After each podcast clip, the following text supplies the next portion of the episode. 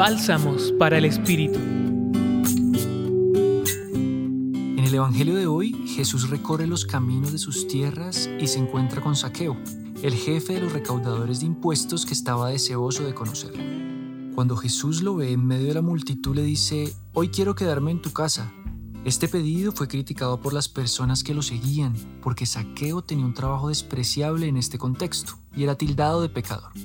Jesús al ofrecer su mano quiere conocerlo, comer su comida, dormir con su familia, escuchar sus dolores y alegrías. Con este sencillo acto, Saqueo queda sorprendido y también transformado. Le dice, Señor, quiero resarcir el daño que he hecho. Le entregaré la mitad de mis bienes a los pobres y a quien haya defraudado cuatro veces más. Esta persona, vista con los ojos de perdón y reconciliación de Jesús, decide cambiar de rumbo y reparar el daño causado.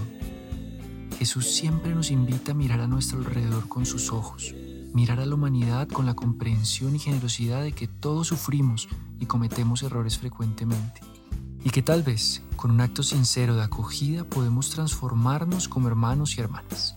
Querido oyente, ¿quién es el saqueo de tus días? ¿A quién quieres acoger y transformar? Señor Jesús, permítenos mirar con tus ojos amorosos que no distinguen y que siempre nos invitan a reconciliarnos y caminar juntos bajo la caricia del amor. Hoy los acompañó Carlos Felipe Prieto Bolaños del Centro Pastoral San Francisco Javier de la Pontificia Universidad Javier. Escucha los bálsamos cada día entrando a la página web del Centro Pastoral y a javerianaestereo.com.